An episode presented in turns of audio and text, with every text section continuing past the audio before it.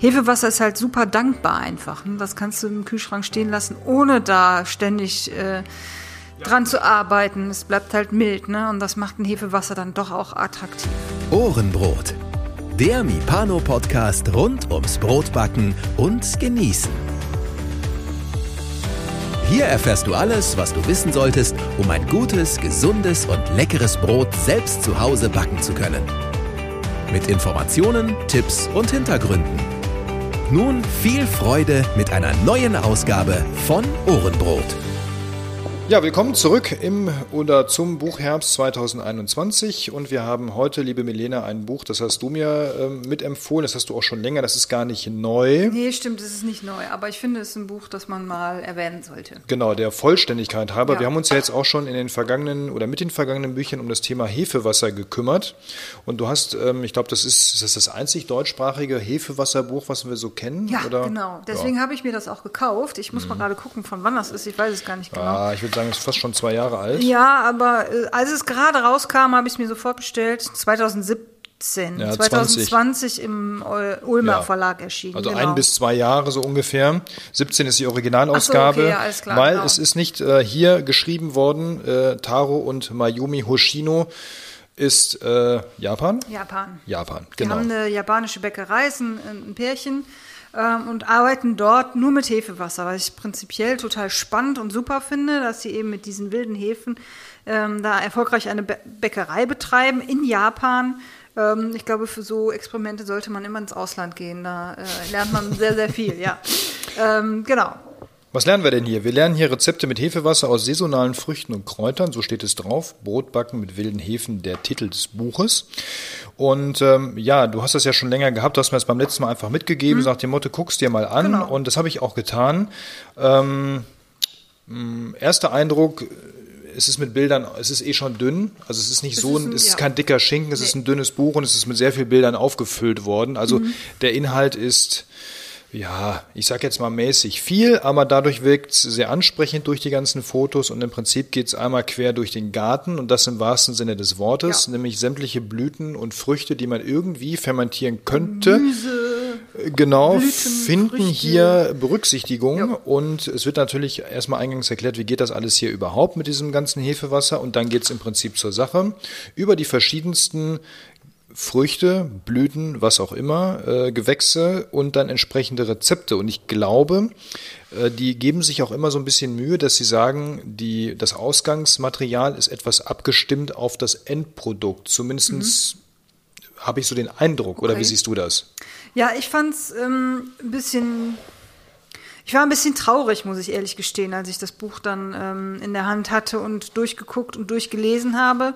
Ähm, also, wie du schon sagst, die, die Bilder überwiegen. Also, wenn ich das aufschlage, habe ich erstmal, was weiß ich, 20 Seiten mit äh, äh, Hefewasser verschiedenster Arten, mit Blüten. Das sieht zwar alles hübsch aus, aber ich will ja kein Bildband, sondern ich will was lernen. So. Und ähm, Das dauert einen Moment, ne? bis man das dauert einen Moment, bis man da hinkommt. Dann, dann äh, wird so ein bisschen ähm, von der Biografie erzählt, äh, wie die dazu gekommen sind. Es gibt einen kleinen äh, Abriss, ähm, eine kleine Sortierung, Vorsortierung im Inhalt. Ähm, die so- sortieren das hier nach ähm, Jahreszeiten, Frühling, Sommer, Herbst und Winter. Eben, was es dann saisonal an ähm, zu erntenden Rohstoffen gibt. ernten, Genau, Naturrohstoffen gibt. Und ähm, dann gibt es zwei Seiten, wo wirklich so kurz angerissen wird, welche Zutaten die verwenden ähm, und welche Werkzeuge man verwenden sollte. Also es geht, wird gar nicht groß eingegangen auf jetzt irgendwelche backtechnischen Inhalte. Man lernt hier nicht das Brotbacken. Nee, genau,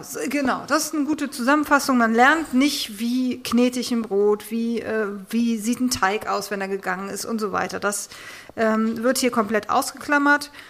Ähm, insofern auf jeden Fall ein, ein Buch für eher äh, ambitionierte Hobbybäcker, die schon Vorerfahrung erfahren haben, ja, ja. sind. Ähm, dann gibt es äh, eine Anleitung zur, zum Ansetzen von Hefewasser. Einmal mit, ähm, mit Äpfeln, also Wildhefe aus Obst. Und dann gibt es quasi, ich sag mal, die gleiche Anleitung mit, mit Erdbeeren, was ich schon irritierend fand, weil ob ich jetzt einen Apfel da reinhaue oder Erdbeeren, ist ja, da brauche ich jetzt keine zwei Seiten für. Genau. Das kann man ja äh, Schrägstrich Äpfel, Schrägstrich Erdbeeren draus machen. Dann Schrägstrich hat man das, Obst. Genau, aber ja, genau.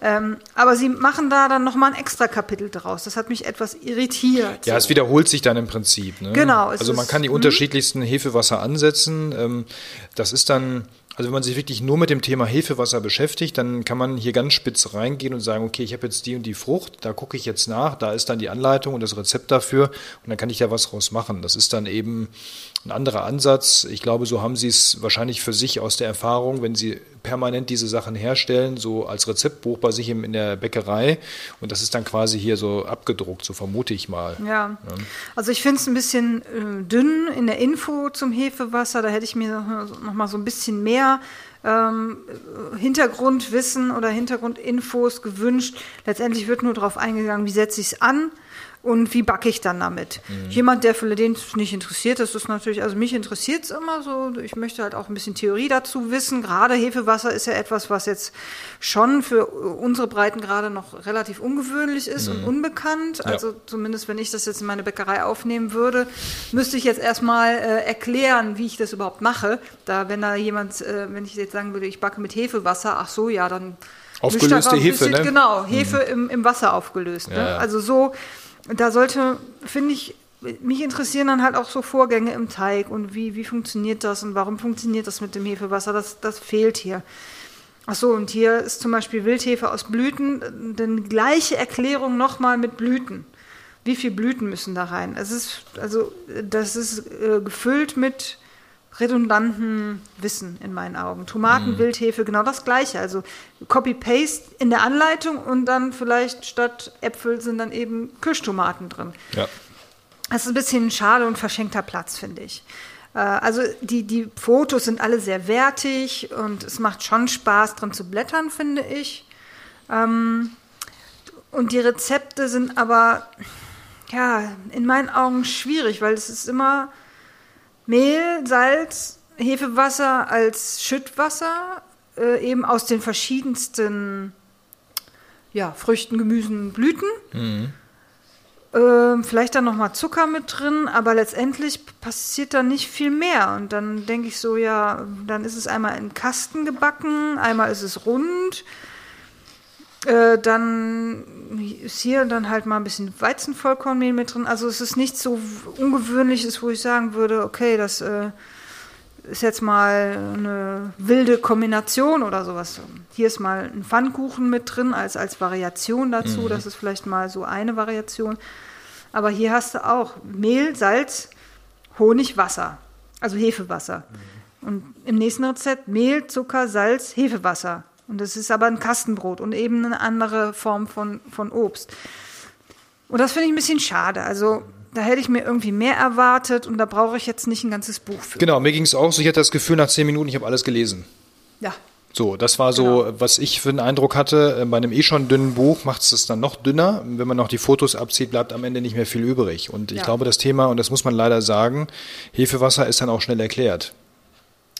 Jein, ne? man kann das auch aufbohren, das Thema. In, in der Theorie, in meinen Augen. Also meine Anleitung ist deutlich länger als deren. Ich finde das ganz nett, wenn man sich äh, noch gar nicht mit Hefewasser beschäftigt hat oder sich so ein bisschen inspirieren lassen möchte, welche, äh, was kann ich denn so aus dem Garten da alles in so ein Glas werfen und fermentieren lassen, dann äh, kriegt man hier noch mal ein bisschen Anregung. Ähm, Aber, aber es gibt zum Beispiel auch nicht, wo gesagt wird, das sollte man nicht machen, wie zum Beispiel Ananas oder, oder ähm, ähm, Zitrusfrüchte sollte man nicht zum Hefewasser ansetzen. Das fehlt halt auch drin. Ne, das, das sollte man irgendwie erwähnen, weil das sieht so aus, als ob du wirklich alles reinwerfen kannst für ein Hefewasser, aber da gibt's halt auch noch ähm, Sachen und Dinge, die passieren können beim Hefewasser, dass ein Hefewasser auch zu enzymaktiv ist zum Beispiel. Und wenn du dann so ein Hefewasser als Schüttwasser da reinpackst, dann kann dir auch so ein Teig zerfallen. Das passiert halt auch. Ja, dann stifte doch noch mal ein bisschen Mehrwert. Warum sollte ich keine Ananas nehmen und warum keine Zitrusfrüchte? Weil da Enzyme drin sind, die die Hefe kaputt machen. Okay. Oder die eben eine Enzymaktivität oder ein Enzyme damit reinbringen, die in, in, dem Brot eben kontraproduktiv sind. Ja, okay. Ja. So, jetzt äh, war ja natürlich der Anspruch auch hier wieder, wir backen da mal was draus. Ich meine, du kennst das Buch ja schon länger, es ist ja aus deinem Bestand, es ist mhm. jetzt auch nichts, was wir jetzt neu dazu bekommen haben äh, an, an einem Buch. Und ähm, ja, ich, ich habe auch nichts draus gebacken, ehrlich gesagt, weil ähm, es ist jetzt nichts Ungewöhnliches ja, sag, du kennst das schon. Ne? Ja, ja, ich habe genau, auch schon mal mit Hefewasser experimentiert in der Vergangenheit und habe gedacht, komm, jetzt machst du es nochmal. Ähm, bin aber hier kläglich gescheitert, lag aber nicht am Buch, sage ich auch direkt. Ich wollte was mit Feigen machen und ähm, mein Ausgangsmaterial hatte anscheinend Schimmelsporen. Das heißt, an Tag fünf, sechs habe ich dann mal ins Glas geguckt und habe dann oben fremdartige Gewächse gefunden und ähm, musste das dann entsorgen. Ja, das liegt aber daran, dass du es halt nicht warm genug hast führen lassen. Viele empfehlen dann Raumtemperatur, aber dann ist eben die Schwierigkeit, wie ich schon oft gesagt habe, dass mhm. du innerhalb, wenn du, wenn du so lange Zeit das stehen lässt, dass gerade äh, oben, wo dann kein Wasser drüber ist, sondern die Früchte, die dann eben rausstippen, sich dann eben Fremdkeime entwickeln. Das ist einfach so, die dann auch in der Luft sind. Ne? Klar. Und sowas muss einfach erklärt sein. Genau, ich hatte nämlich ein Brot, das war, ich muss mal gerade gucken, ob ich es hier finde. Ähm, Genau, Feigen-Cashew-Brot mit Wildhefe aus getrockneten Feigen. Hintergrund war, dass die Autorin oder der Autor, es sind ja, ist ja ein Pärchen, schreibt, dass mit, das Feigen wohl mh, anspruchsvoll sind, weil sie zersetzen sehr schnell hinterher am Ende des, äh, des Teiggerüst. Mhm. Und ähm, da habe ich gedacht, komm, die Herausforderung nimmst du mal an, aber bin leider in der Vorrunde ausgeschieden. Ja. Von daher hat es nicht geklappt. Vielleicht mache ich das nochmal irgendwann einfach, um es mal ausprobiert zu haben. Aber ich stehe auch mit Hefewasser. Ich muss ehrlich sagen, ich habe das mal ausprobiert. Mhm. Ist mal ein Gag wert, aber ist auch nicht so meins. Weil ich finde, man kann alles machen. Man kann Sauerteigbrote machen, Hefebrote, man kann Levito Madre machen, man kann Hefewasser machen. Gibt es noch irgendwas? Habe ich was vergessen? Weiß ich gar nicht. Kefir. Kefir, genau, haben wir noch gar nicht drüber gesprochen, mhm. haben wir auch kein Buch im Moment. Ähm, ich finde, irgendwo ist mal Feierabend. Also man kann das so im Privathaushalt nicht alles fahren. Ausprobieren, ja, habe ich ja auch gemacht. Mhm. Ich habe auch äh, tolle Hefewasserbrote mal gemacht, aber auf Dauer sage ich auch, nee, das ist irgendwie so ein, das war ja vor zwei, drei Jahren ein sehr starker Trend, so in der Hobbyback-Szene. Mhm, ja, stimmt. Ähm, aber wie das mit Trends eben so ist, die kommen und gehen und am Ende bleibt doch das, was irgendwie sich schon über viele Jahrzehnte etabliert hat. Hm. Das ist meistens Hefe und Sauerteig. Ja, also ich finde es für meine Bäckerei total spannend und ich werde auch so ein Brot aufnehmen. Ich hatte jetzt eine, kann ich ja kurz mal erzählen, eine ähm, Testperson, die eine Histaminintoleranz hat. Ah, okay. Und die verträgt keinen Sauerteig und keine Hefebrote. Mhm. Und dann habe ich äh, gelesen, dass eben Hefewasser möglicherweise bei Histaminintoleranz besser verträglich ist, obwohl es auch es sind ja fermentierte Früchte. Mhm. Ne? Fermentiertes ist schwierig für histaminintolerante Menschen. Und wenn ich nur mit Schüttwasser arbeite, jetzt wie bei dem Brot vom Marcel Paar, das ging ja auch zwölf oder 14 Stunden sogar insgesamt mhm. dann in der Reifezeit, was für histaminintolerante Menschen auch eher schwierig ist. Mhm. Aber ich habe das, was ich bei Marcel Paar, war in der vorigen Folge wahrscheinlich, ne? Mhm. Äh, genau, ähm, nachgebacken habe, ähm, habe ich einer Person gegeben, die eine Histaminintoleranz hat und die hat das Brot vertragen. Aha. Und das macht für mich dann so, so eine, diese Art der Führung attraktiv, um eben solche Brote herzustellen. Wenn jemand an Histaminintoleranz leidet, ist es eine Möglichkeit, das auszuprobieren. Ich weiß nicht, ob das bei allen funktioniert. Bei meiner Testperson hat es funktioniert. Und was für mich halt ein super Verkaufsargument wäre, weil solche Brote kannst du nicht mehr kaufen. Und ich versuche das in meiner Bäckerei aufzunehmen, weil das eben das Verkaufsargument schlechthin dann ist für, dies, für Menschen, die eben Probleme haben damit. Genau. Erlaubt es, was gut tut oder genau. wer halt hat recht oder irgendwie so ne, in dieser Kategorie. Man muss es eben ausprobieren. Das heißt ja nicht, dass jetzt alle histaminintoleranten Menschen das vertragen. Das da muss weiß man natürlich ich eben nicht, genau. aufpassen.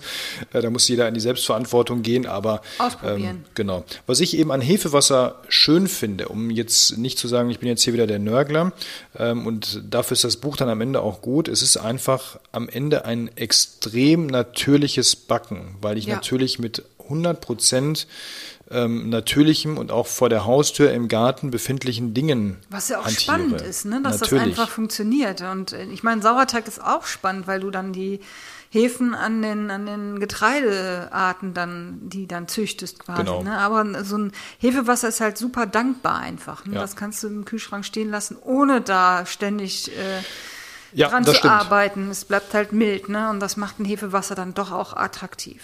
Also wer sich mit dem Thema Hefewasser nochmal anders äh, ähm, ja, nähern möchte, wer Inspiration auch braucht, ähm, wer Anregungen benötigt und ähm, wissen möchte, mit welchen Früchten man das auf jeden Fall machen kann, der ist mit dem Buch grundsätzlich erstmal gut beraten. Erschienen im Ulmer Verlag Brotbacken mit wilden Hefen von Taro und Mayumi Hoshino. Ich hoffe, ich habe das richtig ausgesprochen. Mein Japanisch ist nicht so gut, aber klang gut. Ne? Klang gut. Genau, Rezepte mit Hefewasser aus saisonalen Früchten und Kräutern. Passt ja gut zu Matthias eigentlich, ne? Brotbacken mit den Jahreszeiten. Ja, ja, genau, habe ich auch dran gedacht. Hat er Genau. ja auch so sortiert so ein bisschen. Ja. Wir wissen übrigens, wie man den Matthias richtig ausspricht. Das hat er doch äh, nochmal aufgeklärt, ne? Ich habe es richtig gesagt. Ja. Gut. Haben wir das auch geklärt. Genau. Also, erschien im genau, Ulmer Verlag, hatte ich gesagt. Ähm, ja, wie gesagt, ist kein ganz neues Buch, aber ist doch aktuell. 2020. Ja. Lassen wir gelten. Alles klar. Okay. Viel Spaß dabei. Bis zum nächsten Mal.